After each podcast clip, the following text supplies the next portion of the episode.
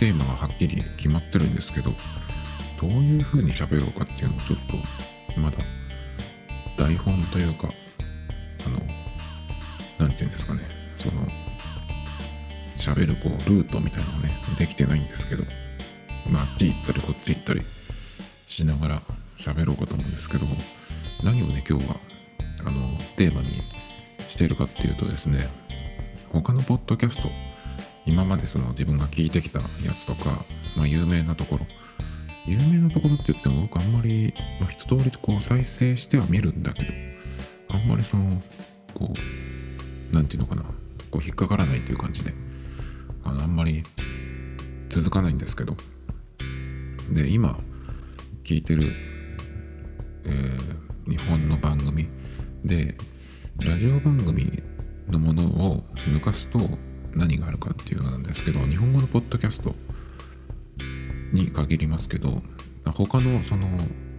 英語圏のね、やつもまあ無理して聞いてますけど、あの全然わかんないんですけど、まあ日本語のやつで聞いてるのは、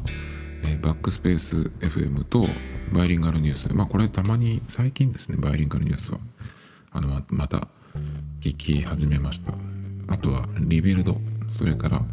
これはもう、えっと、ほとんどあまり更新がされてないんだけど、まあ終わってるわけじゃなくて、まあ1年に何回かっていうくらいの感じになってしまったんですけど、119Mac っていうね、え Mac に関する、Mac というかね、Apple に関する、まあ、ポッドキャストですね。あの iPhone が出て、それから、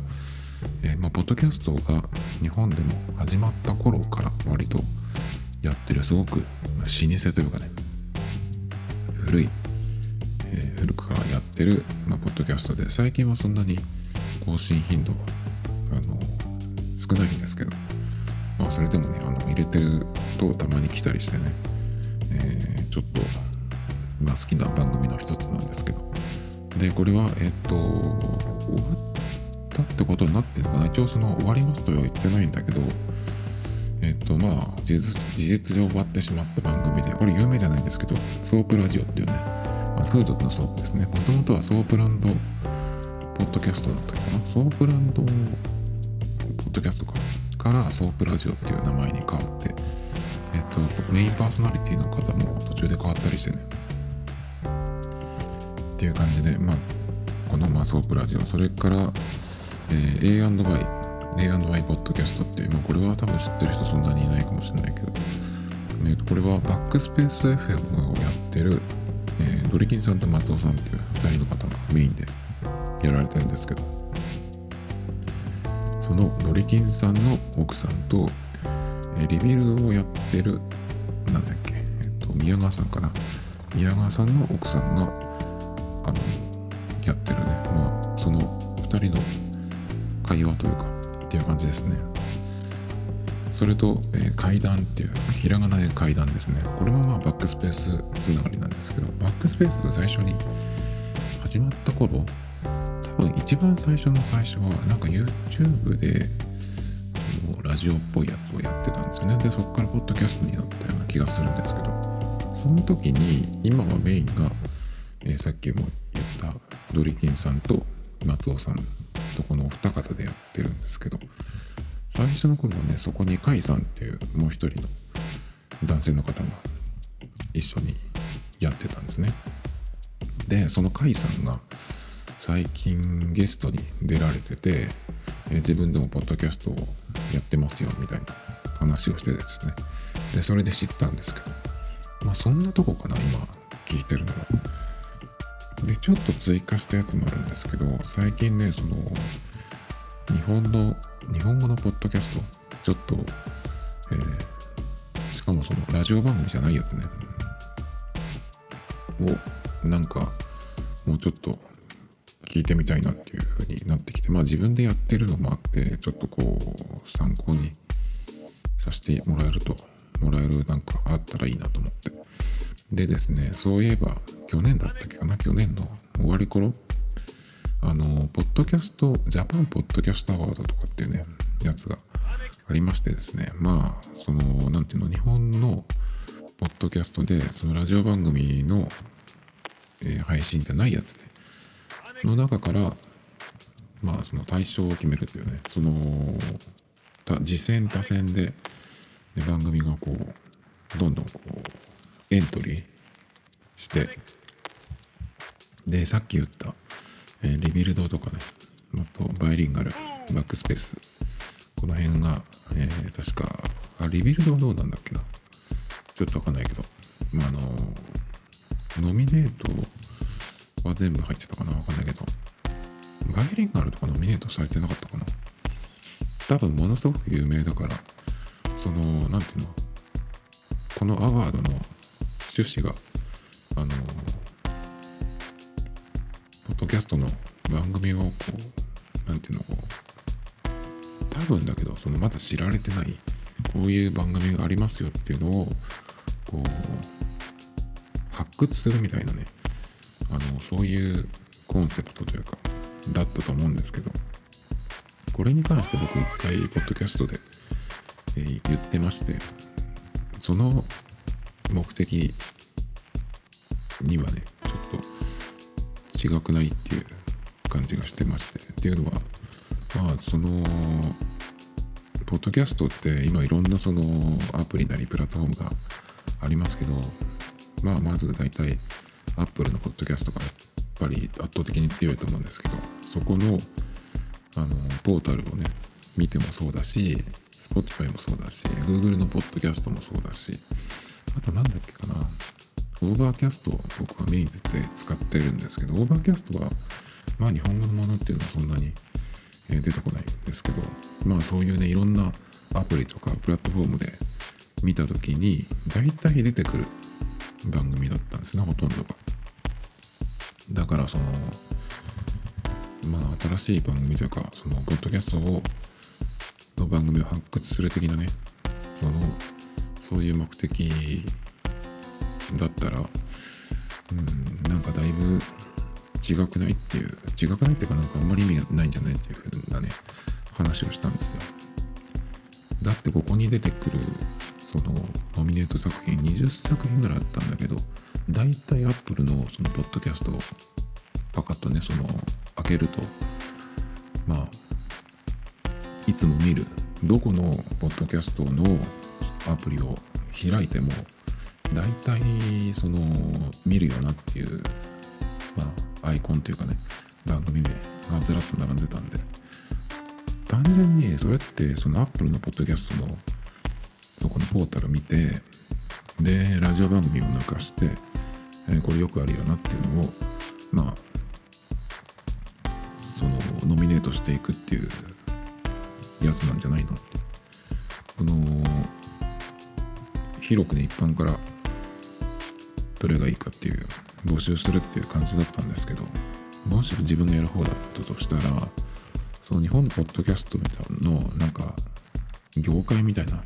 のって多分ないと思うんですよね。そのポッドキャストの番組の番組同士でこう交流があるとかつながりがあるっていうのはあると思うんですけどあとはなんか集まったりしてるのもあるのかな。昔はでもあったかな。10年くらい前は。それこそポッドキャストのさっき言った119マップとかでのアップル系のポッドキャストで集まってなんかやったりとかっていうのを聞いたような気がするんだけど。だけどまあ別にラジオとかじゃないからそのラジオ局で収録してとかってやってるとねそこに集まってくれっていうのがあるのでなんとなくこの業界っていう感じはするけどポッドキャストの場合はまあ基本的には個人の趣味みたいな感じでね、やってるのがほとんどなんでまあその分こう何て言うかラジオとかに比べたらうん集まったら面白いのかな。でも僕は面白いとはあんまり思わない思わないんだけどラジオとかとは違うその業界って感じにはならなそうな気がするんだよね。でまあその業界みたいなのがないっていうのもあってその確か日本放送とか Spotify とかがあの入ってるんですよねそのアワードね。主催がね。だからそういうので、まあ、有名なところを、えー、集めてそうするとまあリスナーもついてるしっていうことでね簡単にこう数が稼げる。何にするのか分かんないけど。なんかそういう、うん、感じの出来レースなんじゃないかなっていうね。気がしました。だからあんまりそのノミネートを見た時に、うん、聞いたことのある番組もあったし聞いたことはなかったけどこのアートワークとかあのタイトルは見たことあるなというのがあってだけど別に興味ないなっていうのが結構あったんですよ。だからまあ個人的にはそのアワードで何か新しい番組知ったかっていうとそうでもなくてだけど1個だけね、まあ、とりあえずそのノミネート作品20作品かな。で聞いたことないやつ。とりあえずね再生してみました。せっかくなんでねその20作品がノミネートっていうことなんでまあ聞いてみたんですけどあんまり僕はあの登録したいなというかっていうのはなくてまず最後までいかなかったですねほとんどね。なんだろうねあのポッドキャストまあ自分もこうやってるからそういうふうに思われるあのあるんだろうけどまずこう始まって第一声というかその雰囲気みたいなね。でちょっとこれはもういいやっていうふうになることが多いです。だからその話の内容云々よりそこのなんか部屋の雰囲気みたいな感じがしちゃうんだよね。でそのパッと聞いてまあ5分もいかない。まあ5分どころじゃないな。3分もいかないうちにもういいやっていうふうになってなったのがほとんどでしたね。そのノミネート作品を聞いて。でなんでそうなったかっていうと大体のやつは僕がその3分もいかずにもうこの番組はいいやっていう風になったやつは大体2人以上の、え、番組でしたね。なんかねその一人喋りのやつっていうのはまず少ないんですよ。これも数少ないその一人喋りの1個ですけど。で2人喋り2人以上のそのポッドキャストってあのねやる方はまあスケジュールを合わせなきゃいけないとかね。その近くにいない場合まあ今だったらそのあんまりねこうあったりできないっていうのもあるんですけどまあそれがなかったとしても昔からねその2人とか3人でやってるポッドキャストっていうのはスカイプを使ってローカルで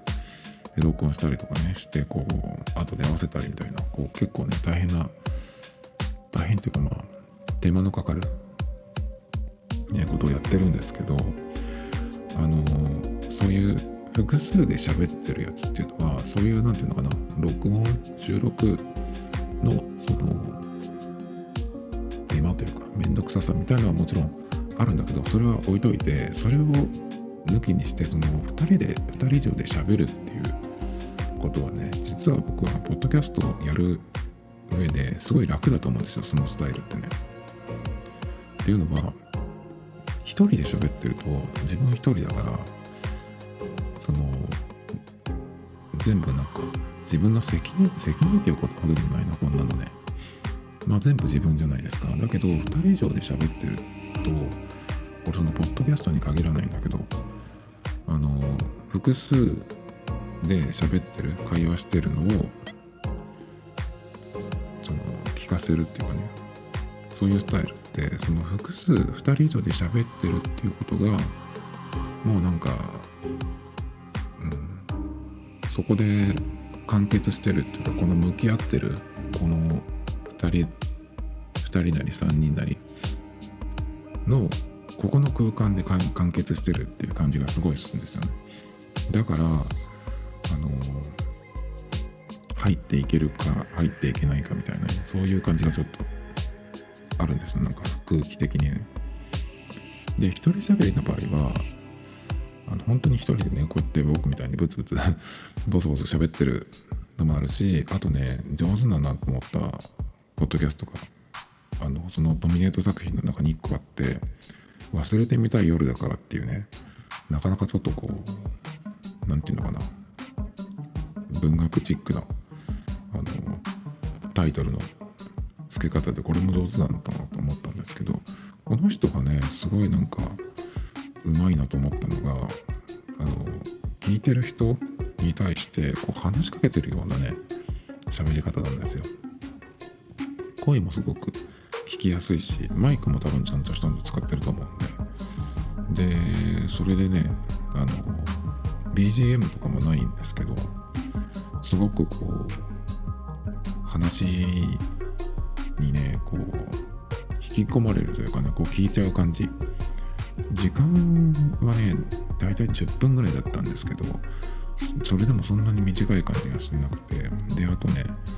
まあ BGM を使ってないから無音の時間があるんだけどそこもなんかねこうこちらとしてはこう耳を傾けて、ま、待ってるような感じが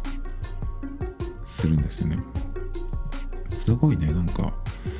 あの何ていうのかなすごい特徴があるなっていう感じがしてね。一個だけだからこの忘れてみたい夜だからっていうのだけちょっと面白いなと思って他のエピソードも聞きました。でこの忘れてみたい夜だからっていうのは、えーと、女性の方が一人で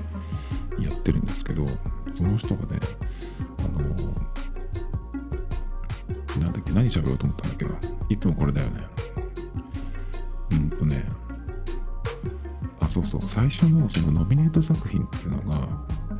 このそのポッドキャストの第1回だったんですよ。で第1回の内容がえっとねえー、世界平和のためになんていうのタイトルだっけちょっと確認しておこうかな。世界平和のために性欲をお金で解決した話っていうのが第1回でそれがねあのノミネート作品になってたんですけどまあ結構その内容をね聞いてもらった方がいいと思うんですけどこの内容を一発目に持ってくるっていうなんかそのねあのつかみ方がねうまいなと思いました。それで話も面白いし短いんだけどこんな僕みたいになんだっけ1時間ぐらいね一人でこう内容のない話を毎日喋ってるような感じじゃなくて10分ぐらいなんだけどそんなに短く感じないんですよね。なんかすごいなと思って。で他のエピソードも聞いたらね、正直その一番最初のやつほどあの何ていうのかなこう食いつかせるようなネタじゃなくってその後はね結構そのお便り会みたいのがあったりして結構ねラジオ番組っぽいスタイルなんですよね。だからその第1回を聞いてあなんかこういう感じなの？と思ったらちょっと違うかもしれないけどでもねまあその内容云々より何て言うのかなその喋りがうまいっていうのとはまたちょっと違うと思うんだけど喋りがうまいっていうと何て言うの？伊集院光さんとかああいう人みたいなのをこうイメージされるかもしれないんですけどそうじゃなくてもうずっとこうバーッと喋ってるっていう感じじゃないんだけどすごい聞いちゃう感じなんですよね。なんだろうあの人の上手さは。ということでねなんかせっかく聞いたんでね何かを真似してみたいなとか思ったんですけど例えばあの他にもね今ちょっと聞いてるえー、その女性一人喋りのやつがあって真面目にエロ会議っていうのがあってねこの人はもうなんかそういうエロエロエロ話をねエロ話って言ってもそんな下品じゃないんだけどこんなことがありましたよ。こんな、えっと、男に会いましたとかね、まあ、そういう感じでの話が多いんですけどこの人はもうちょっとなんかぶっちゃけ系な感じなんですけどこの忘れてみたい夜だからはねそそういう感じではないんだけど何ていうのかな。やっぱちょっとその女性の内面的な話もあったりとか。だけどその同じねその一人喋りスタイルだからといってそれを真似るっていうのはね絶対にあの男はできないんですよね。あの女の人の一人喋りでエロ話みたいなの全然ありだと思うんですよ。例えばちょっとこう下品な方に行ってもね。だって昔からいるじゃないですかそういうこうなんだろうなエッセイストだったりとか。あでもそんなに喋る人はいないかそういうので。だけどまあありじゃないですか全然。そのまあ好き嫌いはあるけどもちろん。あのー、なんか明るくていいじゃんっていうかそういう風に聞ける人も大勢いるし。だけど男の一人喋りでも二人でも嫌だけどなんていうのそういう個人的な話をさ聞かされるのって公害だよねはっきり言ってね。だからまあそんなこと言ってもなってしょうがの真似しようがないんだけど。だからなんだろうな男の子が一人で喋っていて需要があるのって何なんだろうと思って。まあだけど簡単に真似し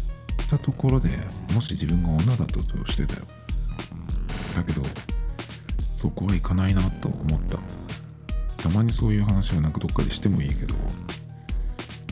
どういう他にどういうネタがあってその中の一個でこういう感じの話とかっていうのもいいけどなんかこういうのうまいなと思って自分も女だからそういうのをちょっと入れてみようとか思ってもねやっぱり単純に真似しても差がはっきり出ちゃうだけじゃないかなっていう感じがするんだよね男だと例えばもう10年以上前ですけどキムタクの木村拓哉さんのファッションを頭から全部ねあの真似して同じ美容院に行って同じ髪型にしてもらってるかみたいなそういう人いっぱいいたんですよ。あのクローみたいな人がね。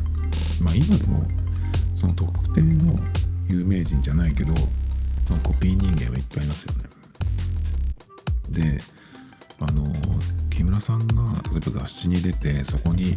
そこでこう着てた服とかねあと、まあ、テレビに出た時の私服とかそういうのすぐ真似する人がいて結構その品薄になったりとか値段がプレミアついたりとかねっていう時代があったんですけどでもそれをやると美容師まで一緒髪型も一緒で洋服も一緒。じゃああとは何が違うかっつったら自分自身じゃないですか。そうするとその自分と木村さんとのね圧倒的な差っていうのが分かっちゃうわけですよね。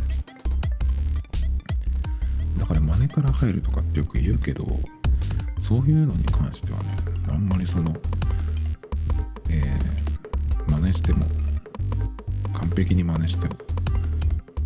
まあ差がっきりしてしまうだけっていう感じがしますけどね。でえっ、ー、とまあ一人喋りのやつはなかなかまあ同じこういうスタイルということもあって何か参考にできたらいいなと思ったんだけど実際そんなにこうすぐにできそうなことはなかったですね。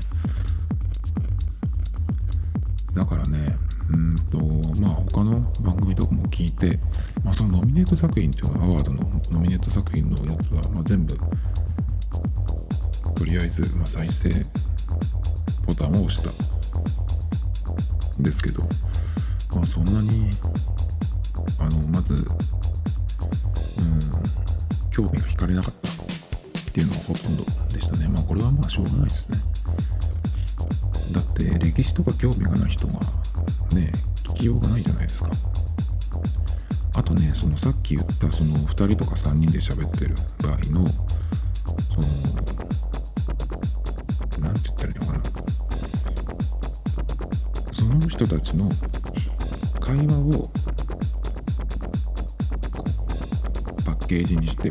ポッドキャストとしてアップしてるっていう番組よりかは人とかで喋ってるんだけど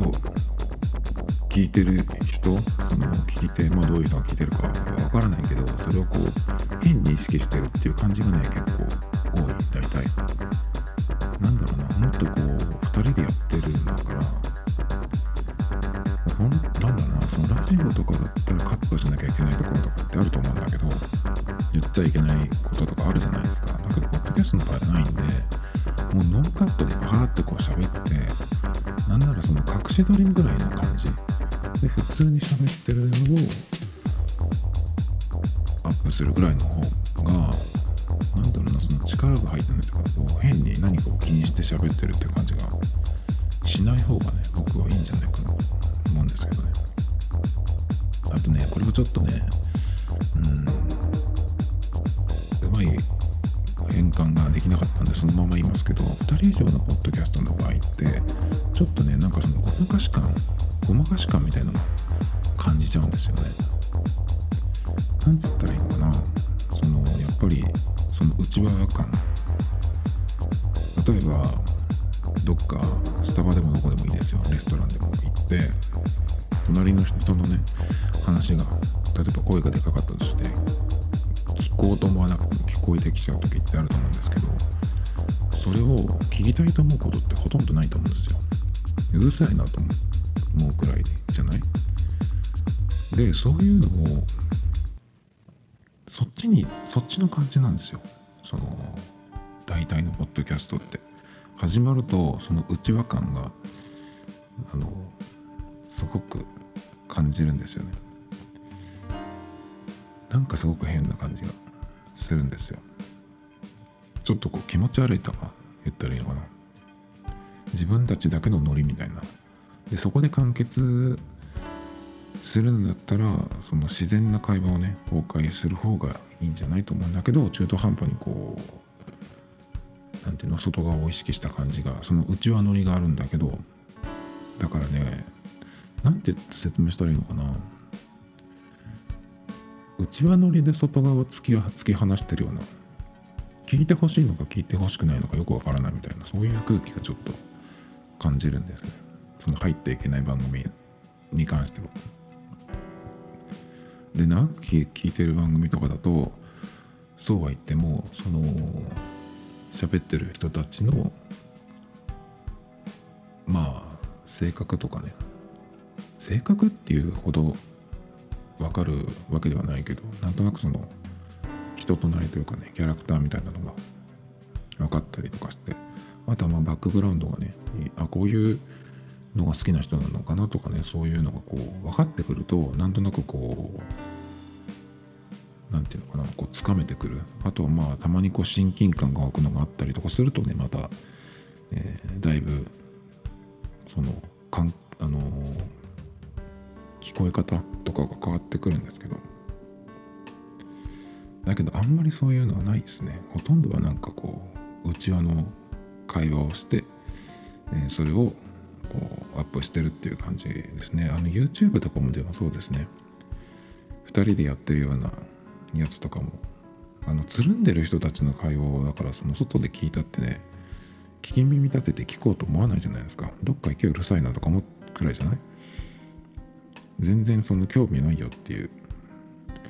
ぐらいだと思うんですよね。僕なんかも存在すらどうだっていいわくらいに思ってますけど。だから例えばこれがラジオ番組だとしても日本人のねなんかいっぱいダサいバンドいるじゃないですか。そういう人たちの会話なんかねあのラジオをつけた時に流れてきても全然興味湧かないわけですよ。すぐ消す消しちゃいますもん。だからそれと同じなんですよね。でラジオ番組ぶったその素人のねあのうちわの話っていうのはおそら寒いだけだからなんだろうなそういうのがこう最初にこう再生した時にこう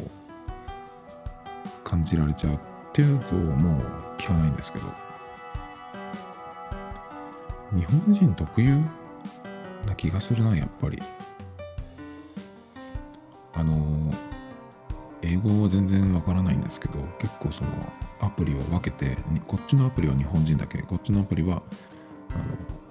海外のもの。プラスあと音楽系ね。クラシックとかあと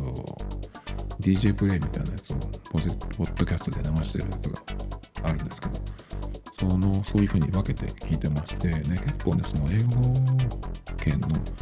やつでもその2人しゃべりとかっていうのはもちろんあるんだけど全然そういう風に感じないんですよね。なんだろうこれは。英語が分かるようになったらまた違うのかな？実は同じように感じたりするのかな？単純にあの外人アメリカの人とかはみんなちょっとこう日本人からすると役者チックな雰囲気があったりするからそういうのがうまいのかな？でも芝居してますみたいなのってやっぱりすぐ分かるからそれはそれで寒いじゃないですか。でもそういう感じじゃないんだよな。分からないなあでもその前に前提として僕は日本人の男っていうのがその人種としてかなり嫌いな方なんでそういうところがあるのかな。まず日本人が男が喋ってるっていうところで。うわっとか思っちゃうから。それもあるのかな。まあそれに比べると一人喋りっていうのはその内容にもよるけど結構だからその会話の内容が入ってくるんですよね。二人でこうなんかダラダラダラダラ喋ってる。のに比べるとこう自分に向けて喋ってるみたいなそういう感じがあるじゃないですか。だからまあ耳を傾けちゃうっていうまあ私さっき言ったあのなんていう番組だっけ忘れちゃった。忘れてみたい夜だ。この人なんてねすごいかせる力があるなっていう感じです。あのいわゆるこの喋りが上手い人って感じじゃないんだけど多分そういう人じゃない気がするんだよね。だけどすごくこう10分ぐらいの話で間もあるんだけどすごくこう聞いちゃう感じなんですよね。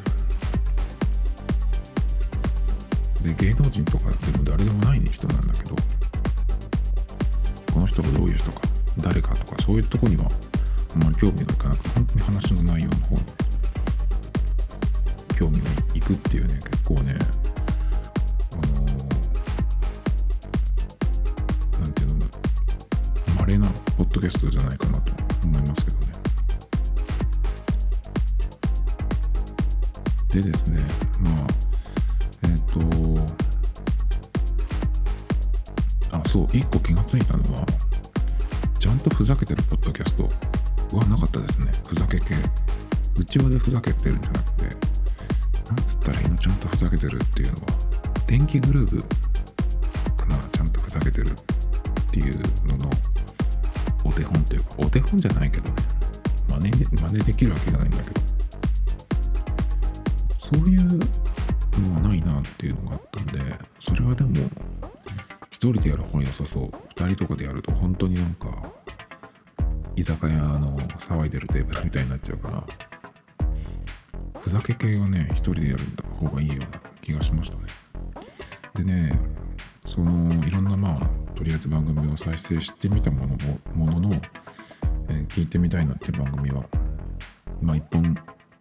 ぐらいしかなかったんでね。まあえっ、と登録聞く番組増えなかったんですけど今回ねそれもあってまああの他の番組その僕が今今まで聞いてきたものとか今でもその聞いてる番組とかねでどういうふうに、えやってんのかなっていうのをねこうちょっと分析ってほどじゃないけどちょっと考えてみようみたいな。それでこう自分のね番組をどういうふうにしたらもうちょっと良くなるのかなっていうのを考えてみようと思って。で、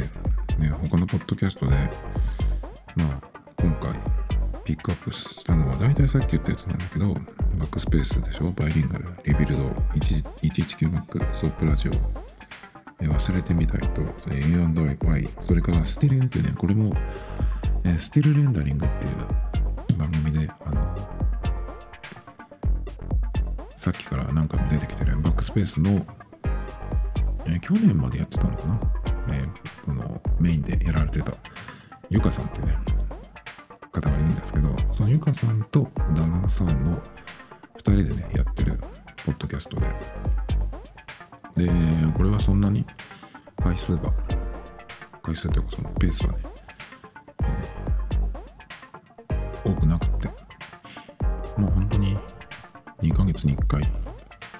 ばいいぐらいのね感じのスパンで、ゆかさんとその旦那さん、たけしさんか、まあ、YouTube もやってるし、もちろんあのお仕事もされてる方なんで、まあ、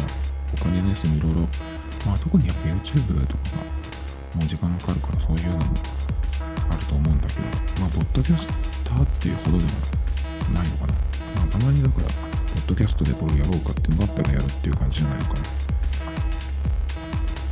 からまあ、そんなにこう、たくさんは出してないんですけど、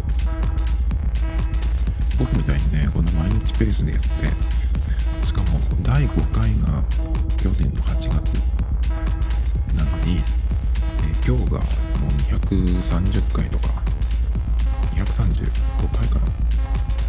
そんなペースでやってる人はいないんでね、そんな変態はね。ま、なかなかだから、何を参考にしたらいいのかなって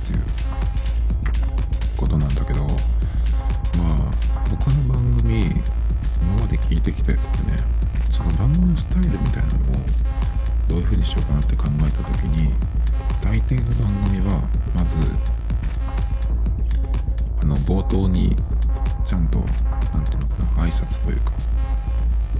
あの、オープニングトークみたいのをするところが、ほとんどかな。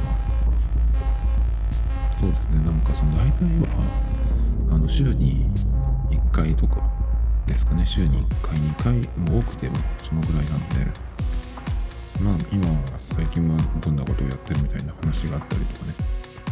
するのがほとんどですね。まあそれかまああの2人以上でやってるんでまあ、えー自己紹介というかね誰々でですっていうところから入って、えー最近はこんな感じですみたいなのをちょっと喋ってから入るっていうのが多いですかねでもリビルドがないんですよね。これがね、僕ちょっといいな、リビルドスタイルっていいなって結構思って、そういうのは、あんまり、あんまりでも僕言ってないかな。トミトですっていうぐらいですからね。で、まあ本編というか、こう、本題に入っていって、あ、あとはね、その番組説明をしてるところがどれくらいあるかっていうとこなんだけど、まあ番組説明してるところも大体ですね、半分はやってますね。この番組はどういう番組ですよっていうのを最初に言ってるところ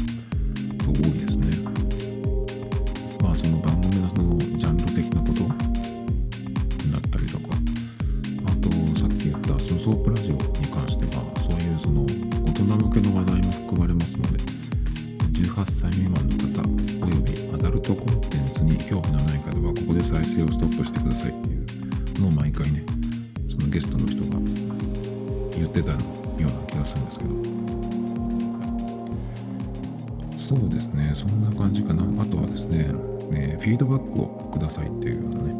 あのハッシュタグでツイッターでもいいしツイッターのアカウントとか、えー、と SNS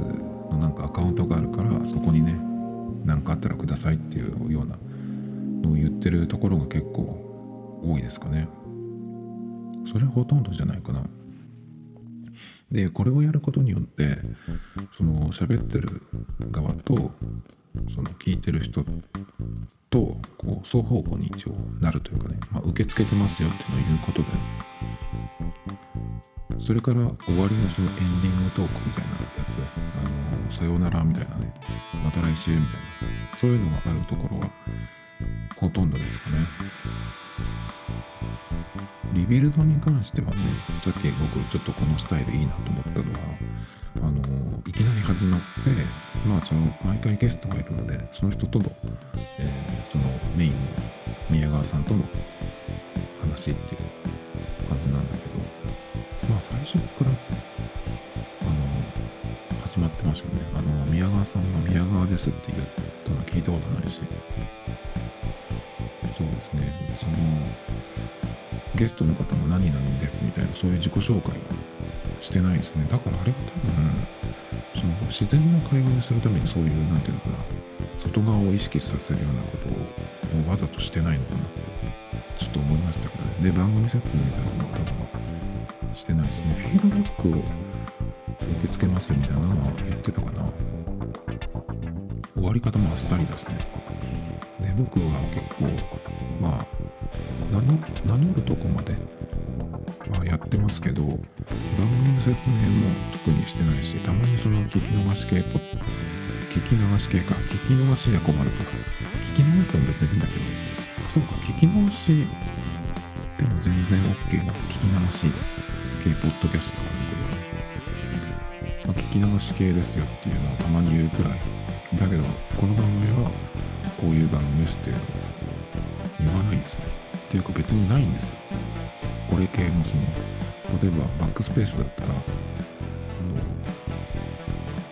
1週間分のテック系ニュースをお届けするポッドキャストですってその、まあ、前提というか、っていうのがあるんですね。まあそのいろんな話をされるんでそんなにこう毎回そういうわけじゃないんだけどで 119Mac もなんか言ってたっけなでもタイトルでわかるっしょって感じかな。ソープラジオはそれだしあとはバイリンガルニュースはあそれは言ってるね最初にねバイリンガル会話形式であの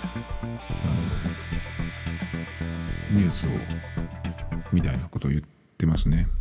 で大体バイリンガルはマミさんが最初に喋り始めてえっ、ー、と私が日本語でマイケルが英語でっていうのを言ってますね。あれ僕最初勘違いしててあのマミさんが日本語で喋ったのを後からマイケルさんが英語で喋るとか逆にマイケルさんが英語で喋ったやつをマミさんが日本語で喋るっていうのだと思ってたんですよ。それで聞き始めたんですけどそんなわけないじゃんねどう考えても。2人で喋ってんのにさ。じゃあ何を喋ってるんだってことになっちゃうじゃないですか。何かをニュースを読み上げてるのをずっとっていう。感じがしてでも最初のそのニュースのところだけは2人で同じ内容のことを喋ってますね。マミさんが日本語で言った後にそれの同じことをマイケルさんが英語で言ってるような気がする。だからその後はそれぞれが日本語でその言いたいことを言ってるっていうそういうバイリンガル会話形式なんですよね。だからあの番組はこれが聞き取れるようになりたいなっていう風に目標にするのに結構いいんですよね。でいつ頃からだったかそのバイリンガルは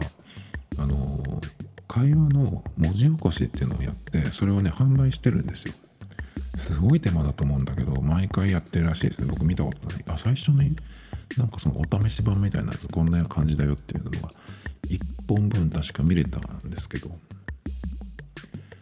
や全部見てなかったと思う。だけどすごい手間だよね。自分ちが喋ってるのを聞きながら文字に起こすでしょ？だから本当に、まあ勉強をしたい人向けにっていう感じかな。だけどそのね、バイリンガルに関しては勉強職はそんなにないんだよね。そういう聞き方もできるし、あの人たちがそのピックアップしてくるちょっと変わったニュースっていうその内容が面白いっていうところで聞きたいって人もいるだろうしあとやっぱり2人のその何て言うのかなキャラクターというかねがやっぱりすごくいいじゃないですかそこはだかそこがすごく強いですよね。2人とも声がいい。そこは強い。マイケルさんのあのなんかちょっと眠そうだけどいい声とマミさんの明るい感じのね。やっぱああいうあれが、そこがメインじゃない？メインコンテンツ、コンテンツじゃないか。そこが一番強い気がするけどな。で、えっ、ー、と、その他のポッドキャストをね、聞いて何かその参考にするようなところがあるかなと思ったんだけど、あんまりその参考にならない。他の番組なんか参考にならないっていう意味じゃなくて、なんだろうな。あのみんなだから好きなようにやってるから僕も好きなように喋ってるしもう今日もすでに今44分経過してますけどだからねどういう風になりたいのかどういう風にしたいのかこの番組はっていうとこなんですよ。それをそれに気づきましたね。だけどねえっとまず今再生数が本当に少ないんで相変わらずねそれでもまあ聞いてくれてる方もいるんでありがたいですけどじゃあ大勢にものすごく大勢に聞いてほしいか。何万人とかね。そうなると鬱陶しくないかなと思って僕は Twitter とかその SNS いろいろ今までやってきましたけどブログも何個書いて消してとかやったか分かんないですけどかなりいろいろありました正直。だけどまとまった数のそのフォロワーがついたってことはないですね。まあ Twitter とかなんかだと奇跡の1枚でも何でもいいんですけど写真をね顔写真をあのちょっとさスタンプとかで隠してもいいけどアイコンにしてそうすればまあ100は絶対いくじゃないですか。あのフォロワーがね。だけど男の場合はそういう技が使えないわけですよ。でも何千とかって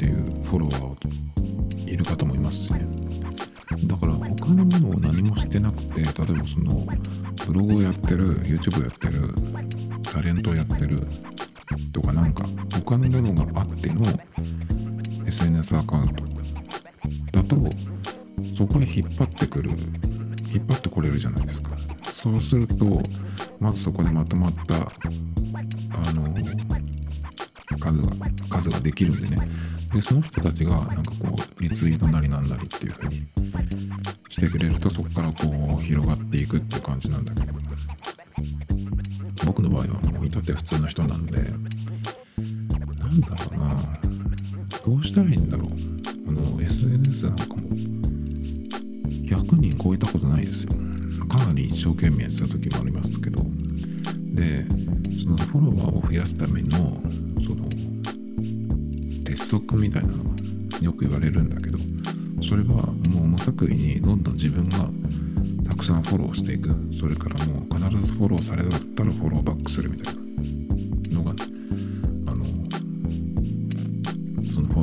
増やすための最最最速最善の方法ってよく言われるんですけど。でもねそれをやったことあるんだけど100人とかフォローするとやっぱりほとんどは用がない人なんですよ。悪いけど。どうでもいいやってそのフォローをした時はちょっとこの人面白そうだなとか思ったけどタイムラインに出てくるのを見るとなんか別になんでこの人フォローしたんだっけとか思ってバシバシ外していったりとかねすることになるんでだから本当にまあ興味がある人とかじゃないとまあフォローするのやめようっていうふうになったんですよね。でそうこうしてるうちに、まあ、Twitter なんかは全然やらなくなったんでやめて今は本当にこれ用のアカウントとあとはなんか検索したりする時にあの iPhone でそのブラウザとかで見てると下からシュッて出てきてアカウントを作れアプリをダウンロードしろとかって出てくるやつあれがもう邪魔くさいから最初からアカウント作ってで自分のそのアプリで、まあ、検索なりするんですけどそれぐらいですね。なんかその10年ぐらい前みたいに全然知らない人とこう会話したりとかっていうことはもう何年もしないですね。